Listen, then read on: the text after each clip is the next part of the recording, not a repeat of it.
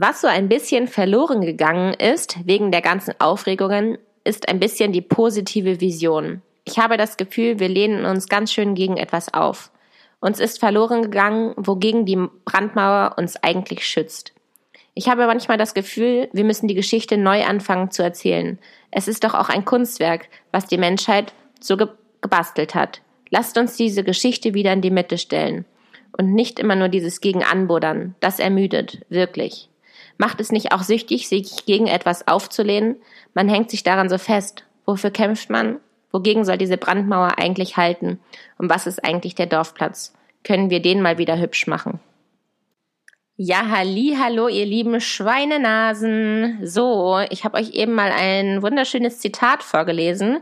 Ein bisschen zittrig und mit ein paar Holprigkeiten, aber ich habe es wirklich jetzt dreimal aufgenommen. Jetzt ist es mir wurscht, da sind jetzt halt einfach ein paar Holprigkeiten mit dabei.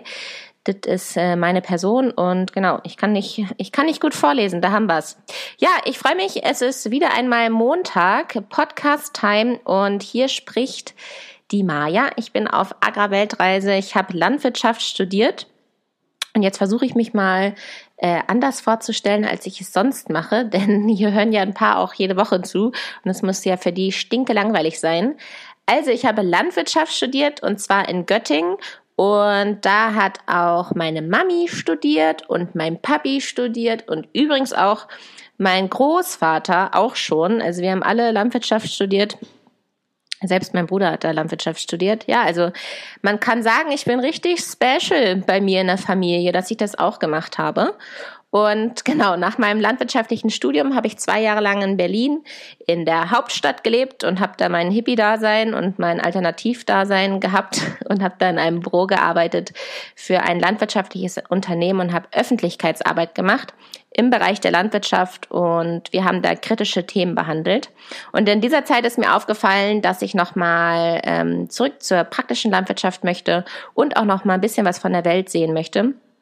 Und so bin ich auf die Idee gekommen, eine Agrarweltreise zu machen. Ja, ihr hört jetzt gerade meinen Podcast. Ich ähm, habe diesen Podcast schon be zu Beginn meiner Reise angefangen und der zieht sich so durch alle Länder, wo ich überall schon war, angefangen in Neuseeland und nun äh, bin ich in Peru und diese Podcast-Folge wird noch über meinen letzten Ort gehen, denn da war ich in Chile. So, ansonsten, falls ihr euch interessiert, wo ich überall schon war, hört gerne meine alten Podcast-Folgen. Ähm, ja, das ist ja auf einer Reise immer besonders schön, wenn man von Anfang an dabei ist. Ich freue mich auf diese Folge mit euch. Jetzt fragt ihr euch sicherlich, warum ich euch zu Anfangs dieses Zitat vorgelesen habe und von wem dieses Zitat überhaupt ist. Das kann ich euch schon mal verraten. Dieses Zitat ist von Fari Yadim. Der war am 22. Februar diesen Jahres bei Olli Schulz und Jan Böhmermann zu Gast in deren Podcast. Ich wette, die meisten Hörer, die meinem popligen Podcast hier zuhören, die kennen auch den ähm, bekanntesten Podcast in ganz Deutschland. Das ist nämlich der Podcast Fest und Flauschig. Ja, und dieser Gast hat ähm, diese Aussage getätigt, die ich euch zu Anfangs vorgelesen habe, mein Zitat. Und warum ich das ausgewählt habe, wieso, weshalb, warum, das findet ihr im Laufe meiner Podcast-Folge heraus. Das sollte noch schon, nur schon mal das Thema ein bisschen einleiten. Denn für diese Folge habe ich mir folgendes Thema ausgedacht. Ich habe mir gedacht, es wäre ganz interessant, mal über den Generationswechsel in der Landwirtschaft zu sprechen. Ähm, ja, was die Aufgabe für die kommende Generation sein wird und warum ich finde, dass es so interessant ist, darüber mal zu sprechen. Und äh, zu Beginn möchte ich aber erst einmal über die Rückmeldung zu meinem letzten Podcast sprechen und über alte Kindheitserinnerungen von mir in der Landwirtschaft.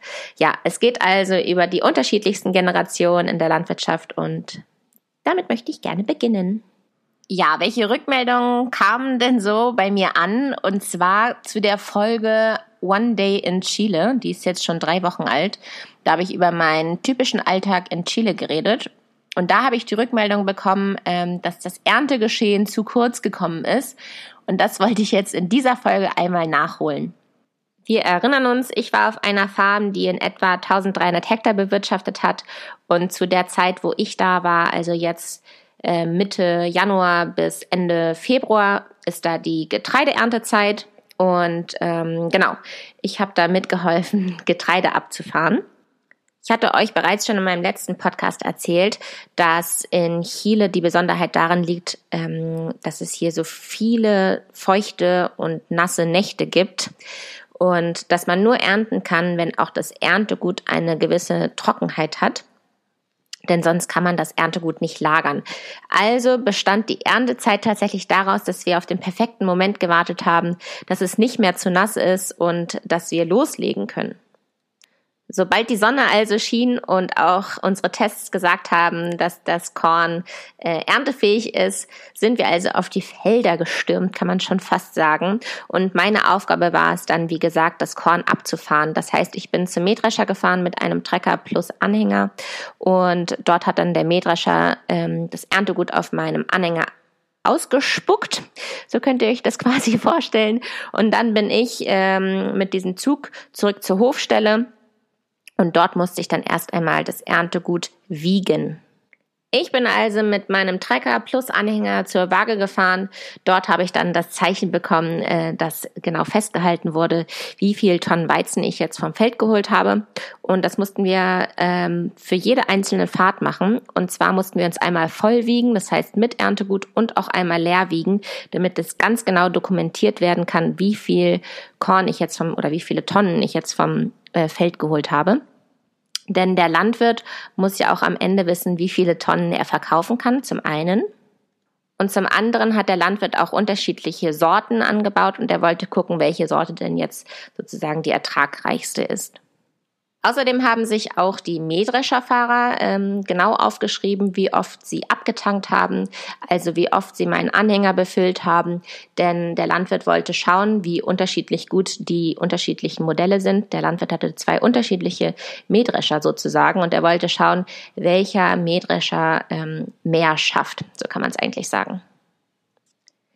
Dieser Betrieb wird sich übrigens im nächsten Jahr vergrößern. Das heißt auch, dass er eine doppelt so große Fläche zu ernten hat, obwohl er nur die gleiche Zeitspanne hat zum Ernten, also die gleiche trockene kurze Phase. Und genau aus diesem Grund versucht er dieses Jahr ein besonderes Auge darauf zu werfen, wie man das in solch einer kurzen Zeit schaffen kann.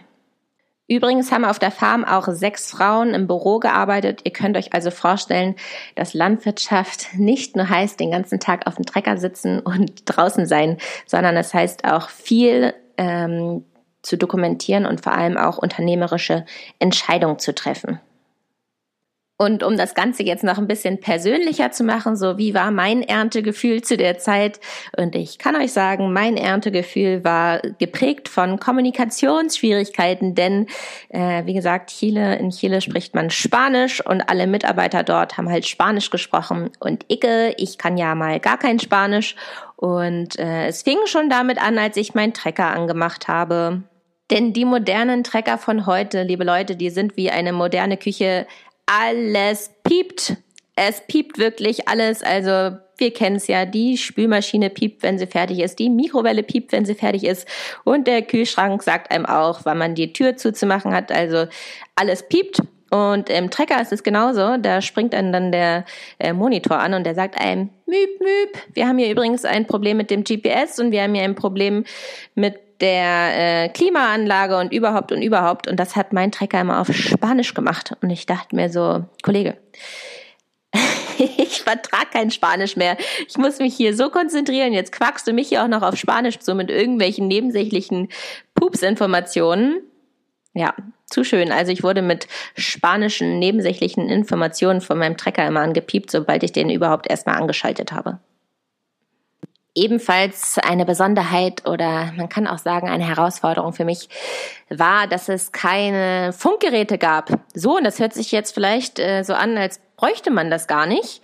Aber, aber Leute, ein Funkgerät ist so enorm wichtig, um äh, Produktionsschritte zu verschnellern und zu vereinfachen. Also zum Beispiel braucht man ein Funkgerät, um zu sagen, Leute, das war jetzt hier die letzte Spur, wir sind mit diesem Feld fertig, wir sind jetzt bereits schon auf einem anderen Feld. So, das hat bei uns nicht stattgefunden. Ich bin also zum Feld gefahren, habe gesehen, ah, okay, hier ist keiner mehr umsonst hergefahren. Dann gab es natürlich auch hügelige Felder, also man konnte kaum die Mähdrescher sehen. Erstens, weil die Felder groß waren, zweitens, weil es halt Hügel gab und man nicht über den Hügel hinüberschauen konnte und man konnte nicht sehen, wo stehen die ganzen Mähdrescher dann überhaupt. Also ist man wie so ein Depp über dieses Feld gefahren, hat halt äh, unter irgendeiner Staubwolke versucht zu sehen, ob da ein Mähdrescher sich versteckt oder ob da einfach nur der Wind weht. Ähm, ja, da wäre ein Funkgerät sehr sinnvoll gewesen. Ein Funkgerät habe ich auch dann vermisst, wenn es äh, abends wurde und es dunkler wurde und es wieder feucht wurde. Dann bin ich immer wieder zurück aufs Feld gekommen und habe mich jedes Mal gefragt, okay, ist das jetzt hier die letzte Tour oder ist es dann schon wieder zu feucht? Stoppen wir dann? Und so bin ich wieder, immer wieder zurück zum Feld gekommen und manchmal stand ich dann auch eine Stunde, weil vor mir genug ähm, Treckerfahrer schon standen und ich gar nicht mehr drangekommen bin. Und da hätte man äh, durchs Funkgerät einfach durchsagen können, Leute, wir machen jetzt nur noch diesen einen Treckerfahrer voll und dann äh, ist es das gewesen. Und so stand man da teilweise noch eine Stunde und die hätte man sich locker sparen können.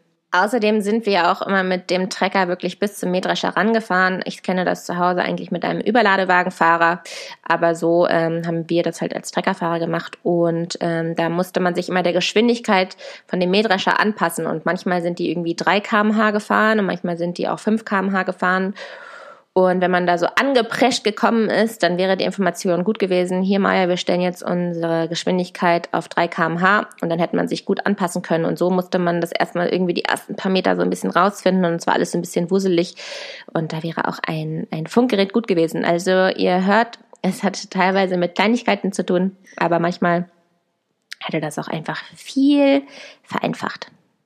Ja, dann noch weiterhin zu meinem Spanisch-Problema. Also es war dann zum Beispiel so, dass der Mitarbeiter zu mir gefahren ist mit seinem Auto. So hat es da funktioniert. Man hat sich immer über, es ist einfach ein Auto zu einem gefahren, hat dann irgendwie mit den Händen rumgefuchtelt und dann musste man irgendwie verstehen, was äh, die Person jetzt von einem will.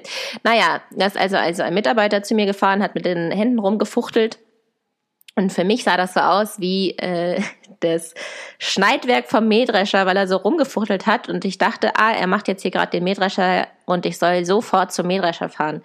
Bin also auf den Trecker gesprungen, bin dann zum Mähdrescher gefahren und dann ist mir dieses Auto im Schweinsgalopp hinterhergefahren, hat wieder gefuchtelt und wieder gefuchtelt. Und dann wollte er mir nur sagen, ich solle mich doch vorher einmal wiegen und dieses hektische Hin- und Herbewegen mit den Händen war die Waage und nicht das Schneidwerk. Und solche Geschichten hatte ich wirklich tagtäglich, dass es einfach Kommunikationsschwierigkeiten gab. Und das finde ich ja, das finde ich ja anstrengend. Ja, liebe Leute, das war jetzt also der kleine Rückblick oder beziehungsweise Einblick zum Erntegeschehen. Das wollte ich jetzt gerne noch nachholen, wie gesagt, weil da äh, die Kritik zu kam, dass es ein bisschen zu kurz gekommen ist. Ich hoffe, das war ein ähm, ja, interessanter Einblick für euch. Und weil ich jetzt eben gerade über die Funkgeräte gesprochen habe, äh, möchte ich euch äh, eine Kindheitserinnerung von mir erzählen. Denn in diesem Podcast soll es ja auch ein bisschen über den Generationswechsel gehen. Und irgendwie fand ich das schön, mit so einer Kindheitserinnerung von mir anzufangen. Und zwar kann ich mich noch sehr gut daran erinnern, dass mich meine Eltern früher immer äh, zu den Treckerfahrern mit in die Kabine gesetzt haben. Und da gab es ja dann auch immer die Funkgeräte. So, und ich konnte mich als kleines Kind daran erinnern, dass mein Vater äh, auch ein Funkgerät in seinem Jeep hatte. Und in irgendeiner Situation saß ich da neben dem Treckerfahrer und habe so dieses Funkgerät gesehen und dachte mir so, so, ich kontaktiere jetzt mal meinen Vater. Also habe ich kleines Wesen nach diesem Funkgerät geschnappt und habe dann da meinen Papi kontaktiert und ich dachte, das funktioniert so, dass wenn ich da sage, hallo, hier ist Maya, diese Nachricht geht an Papi, dass es dann auch wirklich nur mein Papi hört. und dann habe ich da also wirklich, ich weiß nicht wie lange, die ganze Zeit reingesagt, Papi, Papi. Und er hat und hat nicht geantwortet. Und so habe ich das, ich weiß wirklich nicht wie lange. Wahrscheinlich war der Treckerfahrer auch nicht mehr mit bei mir in der Kabine, sonst hätte man mich eigentlich stoppen müssen. Der hat wahrscheinlich irgendwas rumgeschraubt oder so. Aber ich habe in dieses Mikrofon in einem Sekundentakt nach meinem Papi gerufen. Und ja, tatsächlich war es dann so, dass ein anderer Treckerfahrer, der gar nicht zu uns gehörte, denn Funkgeräte, die erreichen jeden, der irgendwie in der Umgebung ist, äh, ja, hat dann in sein Funkgerät reingesprochen. Dein Vater scheint wohl nicht da zu sein. Und dann saß ich da mit ganz aufgerissenen Augen, habe mich mega erschrocken, dass es gerade jeder hören könnte, denn ich dachte, dass es einfach nur zu meinem Papi, äh, zu meinem Papi geht. Richtig, richtig. Ich fand es richtig niedlich, als ich daran gedacht habe. Dann gibt es noch eine weitere Kindheitserinnerung von mir, äh, über die ich auch nachdenken musste jetzt in der letzten Zeit, als ich da auf dem Trecker saß. Und zwar wurde ich ja, wie gesagt, von meinen Eltern früher das eine oder andere Mal mit auf den Trecker gesetzt. Und ich muss, glaube ich, noch wirklich sehr klein gewesen sein, denn ich kann mich daran erinnern, dass ich da wirklich richtig reingehoben wurde und ich konnte noch nicht selber diese riesigen Treppenstufen da gehen und diese Leiter da hochkraxeln. Also ich weiß nicht, ich muss so drei oder vier gewesen sein. Und dann gab es zu der Zeit auch nicht so richtig einen ähm, sozusagen Beifahrersitz, sondern es gab nur so eine erweiterte, ähm, ja, kann man sagen, Fensterbank. Und da musste man sich immer so einem Griff festhalten und man ist auch auf dieser Fensterbank als kleiner, als kleiner Hansel die ganze Zeit so lang gerutscht. Man hatte nicht so einen richtigen Halt. Und ihr könnt euch nicht vorstellen, wie oft ich mir da den Schädel angeschlagen habe, weil man, wie gesagt, nicht wie der Treckerfahrer so einen soften äh, Sitzplatz hatte, der irgendwie durch Luft abgefedert wird, sondern man saß da auf dieser Fensterbank und immer wenn da so ein Feldhuckel kam, dann habe ich mir den Kopf da angestoßen. Und ich bin mir ziemlich sicher, dass es noch Nachwirkungen bis heute hat. auf jeden Fall kann ich mich daran erinnern. Erstens, wie ich mir immer schon so nach zehn Minuten dachte, boah, ist das ey, ist das hier langweilig in dieser Treckerkabine? Wie man das so lange darin aushalten kann. Und ich wusste, dass ich immer einfach nur länger sitzen bleiben wollte als mein Bruder. Und ich weiß auch, dass ich immer den Treckerfahrer gefragt habe, lieber Herr Treckerfahrer, wie lange bin ich jetzt hier schon? Weil ich mich immer steigern wollte. Und ich glaube, das längste, was ich ausgehalten habe, waren drei Stunden. Naja, ich kann mich auf jeden Fall noch daran erinnern, wie ich immer auf dieser Fensterbank saß und mir den Schädel da eingeschlagen habe und dann immer auf diesen äh, gepolsterten Sitzplatz geguckt habe von dem Treckerfahrer. Und dann dachte ich mir immer so, wenn ich einmal groß bin, dann will ich auch auf diesen Sitzplatz mal sitzen. da, da, verliere ich ja hier fast meine Stimme, weil ich das so niedlich von mir finde. Genau, ich habe also immer diesen Sitzplatz angeguckt und dachte mir, irgendwann mal will ich da auch sitzen. Und äh, jetzt bei meinem Erntejob hier musste ich mir jeden Morgen meinen Treckersitz einstellen, denn wenn da irgendjemand anderes sich mal draufgesetzt hat, dann hat der wieder die Luft in diesen Stuhl gepumpt und hat den wieder so hochgestellt, dass ich mit meinem kurzen Beinchen gar nicht den Boden berührt habe. Und da habe ich mich immer dran erinnert, wie ich immer diesen Sitzplatz angeschaut habe und da so doll drauf gewartet habe, dass ich auch mal auf diesen Hauptstuhl darf. Genau. Also ich kann jetzt sagen, ich bin jetzt richtiger Treckerfahrer. Das kann ich jetzt der kleinen Maya erzählen. Auch niedlich fand ich einfach, dass ich da wirklich die drei Stunden mich so gequält hatte, weil ich unbedingt äh, länger sitzen bleiben wollte als mein Bruder, der in irgendeinem anderen Trecker saß. Und heutzutage, keine Ahnung, kann ich da 12, 13 Stunden sitzen und es vergeht wie im Flug. Richtig cool. Ja, das waren also meine Kindheitserinnerungen. Äh, ich finde es immer schön, irgendwie wieder daran zurückzudenken, äh, wie man denn so aufgewachsen ist und wie man denn früher so die Landwirtschaft wahrgenommen hat. Ja, und nun kommen wir zu meinem Hauptthema und zwar Generationswechsel Landwirtschaft. Und ich möchte euch gerne erzählen, wie ich jetzt auf dieses Thema gekommen bin. Und zwar auf dem Betrieb in Chile, wo ich jetzt gearbeitet habe, da gab es sozusagen zwei Chefs, einmal den Juniorchef und einmal den Seniorchef. Und die hatten auch beide noch den gleichen Namen.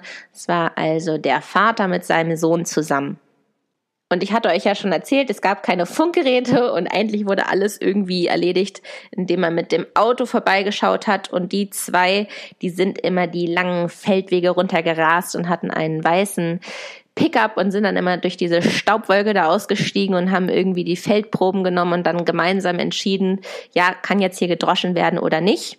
Und während die da die Feldproben genommen haben, habe ich die beiden angeguckt und dachte mir so, oh, das muss so krass sein, mit seinem Vater zusammenzuarbeiten der äh, Seniorchef, der hat auch immer so einen Hut getragen und der Juniorchef, der war einfach, ja, man konnte einfach sehen, dass es eine andere Generation war und dass da jetzt so zwei Generationen Hand in Hand zusammenarbeiten und irgendwie fand ich das so interessant zu beobachten, wie die so gemeinsame Entscheidungen treffen.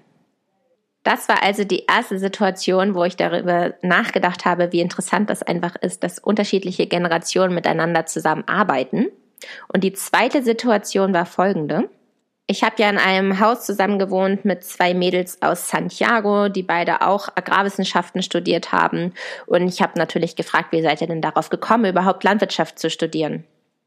Naja, und dann hat die eine auf jeden Fall geantwortet, dass ihr Vater seit sechs Jahren äh, sich sozusagen einen Betrieb gekauft hat und damit jetzt so langsam angefangen hat, äh, sich immer weiter zu vergrößern und Flächen dazu zu mieten und ähm, jetzt sozusagen der praktischen Landwirtschaft tätig ist und dass sie das einfach interessant findet.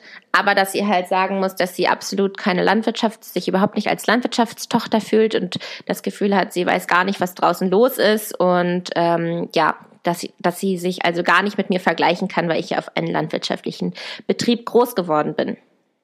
Und die andere hat mir geantwortet, dass sie es gar nicht so genau weiß, warum sie sich jetzt dafür letztendlich entschlossen hat, aber dass ihr Großvater auch einen landwirtschaftlichen Betrieb hat. Aber dass auch viele Freunde von ihr meinten, naja, hä, wieso willst du denn Landwirt werden? Damit verdienst du doch gar nichts und ähm, was für ein Beruf ist das denn? Und dass da eher so negative Stimmung, äh, Stimmen zu kamen. Ja, und da kann ich tatsächlich ganz ehrlich zu sagen, dass ich das schon ganz oft gehört habe, dass Freunde von mir sagen, na ja, ich habe tatsächlich auch überlegt, ob ich mal Landwirtschaft studiere, aber dann wurde mir davon abgeraten, denn es gibt zu viel Kritik und ähm, so viel Aufru Aufschrei wegen diesem Beruf und es ist überhaupt nicht mehr akzeptiert, Landwirt zu sein und ähm, dass es keine Zukunft mehr hat. Ja, dass einem so von diesem Beruf so abgeraten wird. Ja, Leute, und deshalb habe ich mir für diese Folge überlegt, ähm, ihr hört es schon an der Überschrift oder an de, der, der Betitelung von diesem Podcast. Diese Folge heißt der Fest und Flauschig und der Fest und Flauschig Podcast ist dafür berühmt, dass er immer die großen fünf Aufzählungen hat. Diejenigen, die den Podcast kennen, äh, die wissen jetzt genau, wovon ich spreche. Und ich habe mir überlegt, ich möchte die großen fünf Aufzählungen davon machen, was sich in der Landwirtschaft verändert hat, von, sage ich jetzt mal, 1970 bis heute und warum ich finde, äh, wie wir die landwirtschaftliche Zukunft gestalten und verändern können. Also die erste große Veränderung von 1970 in der Landwirtschaft ist, glaube ich, wenn man auf einem landwirtschaftlichen Betrieb aufwächst. Also ich bin mir ziemlich sicher, dass alle Landwirtschaftskinder, die da draußen rumlaufen, schon mal diesen Satz gehört haben. Äh, in deinem Alter musste ich viel mehr mithelfen. Ich war viel mehr draußen und ich habe immer mitgeholfen und überhaupt. Also ich zumindest habe diesen Satz das eine oder andere Mal gehört und da möchte ich gerne zu sagen und auch, ähm, das bezieht sich jetzt auch nochmal auf die Aussage von dem einen Mädchen, mit der, mit der ich zusammen gewohnt habe, die ja meinte, sie fühlt sich nicht als Landwirtschaftstochter, weil sie nicht weiß, was draußen los ist. Ich glaube einfach dadurch, dass sich die landwirtschaftlichen Betriebe so krass spezialisiert haben und auch die Technik so vorangeschritten ist, kann man gar nicht mehr so viel mithelfen, wie man früher mithelfen musste. Denn früher haben auf den landwirtschaftlichen Betrieben super viele Menschen gearbeitet. Es gab nicht nur den Ackerbau, sondern es gab auch die Tierhaltung. Es gab also nicht diese Spezialisierung nur in einem Bereich. Und wenn man Tiere hält, dann fällt immer viel Arbeit an im Stall und mit der Fütterung und so weiter und so weiter.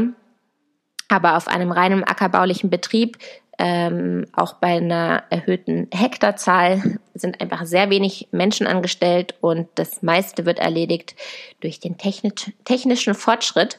Das heißt, ich als kleiner äh, Wusel ähm, wurde zwar früher mit auf den Trecker gesetzt, aber ich hätte ja nicht diesen jungen Jahren schon sagen können, okay Leute, ich mache jetzt hier, hier mal die Arbeit für euch. Und äh, aus diesem Grund konnte man als kleines Landwirtschaftskind gar nicht so stark mithelfen, wie man ähm, das vielleicht denkt, dass man mithelfen hätte können. Die Generation vor uns, also damit meine ich jetzt die Generation meiner Eltern, die waren es einfach gewöhnt, dass auf dem Hof weiß ich nicht, die unterschiedlichsten Tiere gehalten wurden, also von Gänsen bis irgendwelchen kleinen Ponys, die auf irgendwelchen Weiden rumstanden, dann, dann ein paar Schweine noch dazu und Kaninchen und ein paar Meerschweinchen und so weiter. So war das zumindest auf dem Betrieb von meinem Vater. Und da kann ich mir vorstellen, dass man, wenn man da als kleiner Knirps aufgewachsen ist, immer irgendwie eine Mistgabel in der Hand hatte und mitwursteln durfte.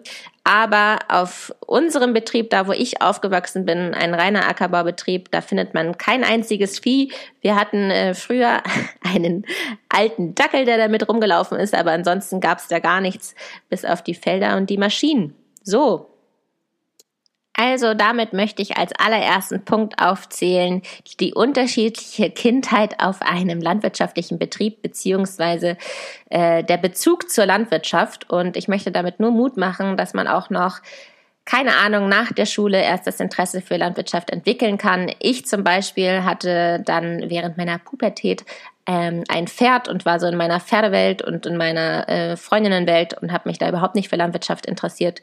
Und äh, ja, ich finde das vollkommen fein, wenn man auch erst später sich dafür interessiert. Die zweite Veränderung, die habe ich eigentlich eben auch schon erwähnt, ist wie gesagt die Spezialisierung. Früher gab es Betriebe mit unterschiedlichen Betriebszweigen, also da gab es Ackerbau und Viehhaltung zusammen. Heutzutage sind Betriebe äh, sehr stark spezialisiert. Wie gesagt, ich komme von einem Ackerbaubetrieb und das heißt auch tatsächlich, dass ich ähm, sehr, sehr wenig Bescheid weiß von Viehhaltung. Außerdem sind auch noch neue Bereiche dazugekommen, beziehungsweise das Arbeitsfeld hat sich einfach erweitert. Zum Beispiel haben Landwirte mittlerweile auch Flächen mit Windrädern oder Solaranlagen und sie stellen Biomasse her. Das heißt also, Landwirte sind auch involviert in dem Prozess für die Erstellung von Wärme, Strom und Kraftstoffe. Es hat sich aber nicht nur die, das Berufsfeld erweitert und verändert, sondern es hat sich auch die Hofanlage verändert. Ähm, viele Ställe wurden abgerissen, neue Ställe wurden aufgebaut. Es sieht alles moderner aus und ja, das alles gehört irgendwie für mich zu dem Bereich Spezialisierung und Modernität und äh, das nehme ich als sehr, sehr große Veränderung wahr. Und an dieser Stelle treffe ich auch immer auf Menschen, die so zu mir sagen, hier Maja, du kommst auch aus der Landwirtschaft, wie ist denn das jetzt hier und damit und überhaupt? Und ich denke mir so, Leute, ich komme aus einem ganz bestimmten Bereich und für diesen Bereich bin ich ein Experte. Aber von anderen Bereichen muss ich leider sagen, gibt es andere Experte. Genau. Und das ist, glaube ich, auch eine Veränderung, die ich so wahrnehme. Und das nehme ich jetzt mal als Punkt zwei. Modernisierung, Spezialisierung und Experte in einem bestimmten Bereich. Die dritte Veränderung, und die finde ich besonders krass, äh, noch 1970 gab es 1.146.900 Betriebe und die Durchschnittsgröße von einem Betrieb liegt bei etwa oder lag bei etwa 11,1 Hektar.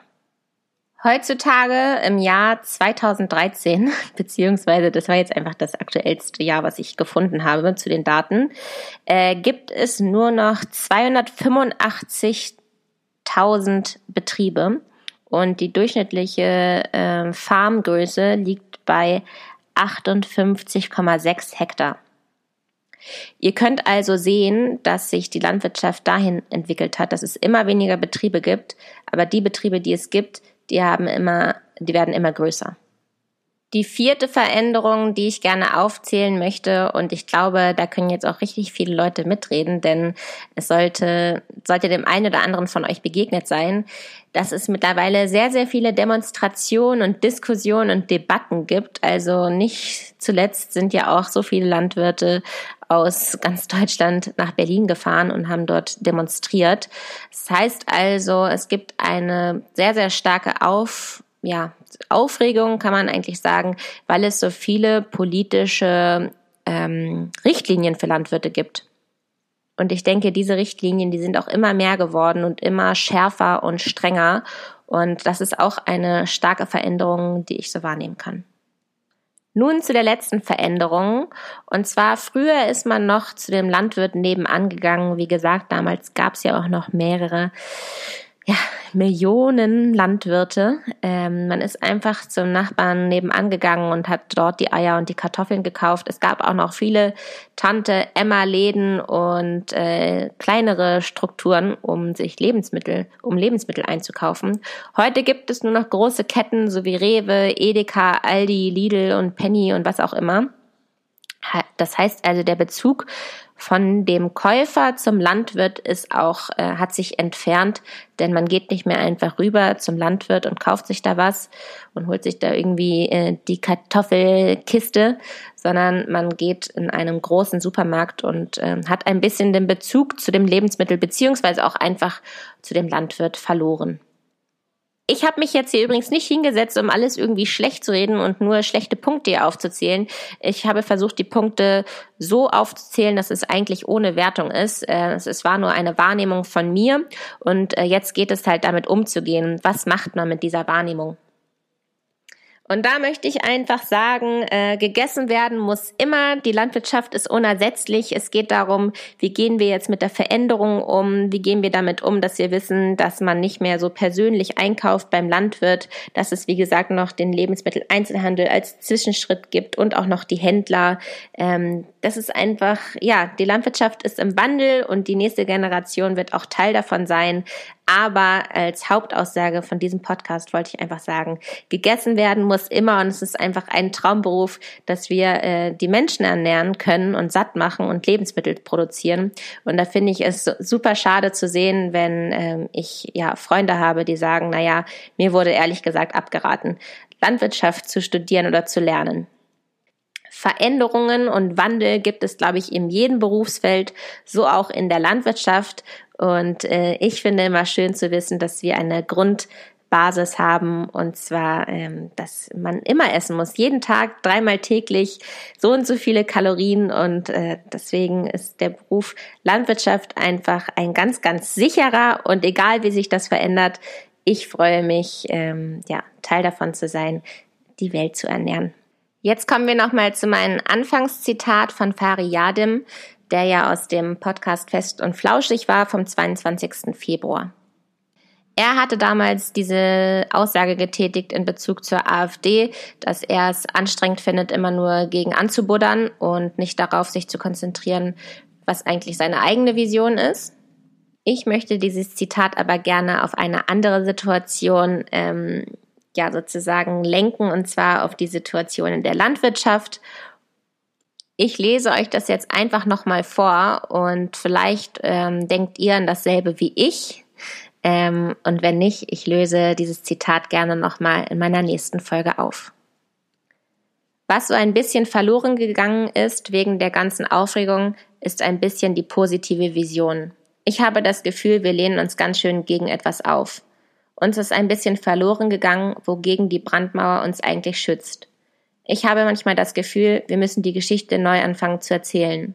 Es ist doch auch ein Kunstwerk, was sich der Mensch da so zusammengebastelt hat. Lasst uns diese Geschichte wieder in die Mitte stellen. Und nicht nur dieses gegen Anbuddern. Das ermüdet, wirklich. Macht es nicht auch süchtig, sich gegen etwas aufzulehnen? Man hängt sich daran so fest. Wofür kämpft man? Wogegen soll diese Brandmauer eigentlich halten? Und was ist eigentlich der Dorfplatz? Können wir den mal wieder hübsch machen? Für mich ist übrigens der Dorfplatz, dass alle satt sind und dass es uns gut geht allen, ähm, dass wir keine Hungersnot haben und der Rest ist natürlich, was können wir verändern. Genau. Vielleicht sage ich es einmal lieber so, was können wir verändern, was müssen wir verändern und was wollen wir auch verändern. Ja, ich finde es einfach wahnsinnig spannend, was in der Landwirtschaft gerade abgeht. Und ich muss jetzt mit diesem Podcast hier zum Schluss kommen, denn ich kann mich hier schon wieder reinquatschen. Zu guter Letzt, wie immer, meine Widmung. Dieses Mal mache ich es ganz kurz. Diese Podcast-Folge möchte ich gerne meinen Mitarbeitern und anderen Erntekollegen widmen, mit denen ich zusammen in Chile gearbeitet habe. Ähm, ich wette, ihr hört hier gerade meine Podcast-Folge. Es war eine wahnsinnig schöne Zeit mit euch. Ich habe viel von euch gelernt und ich bin froh, mit euch die Zeit da gemeinsam gehabt zu haben. Ähm, ja, diese Folge widme ich euch. Vielen Dank für alles. Und wie immer widme ich diese Folge meiner Sina.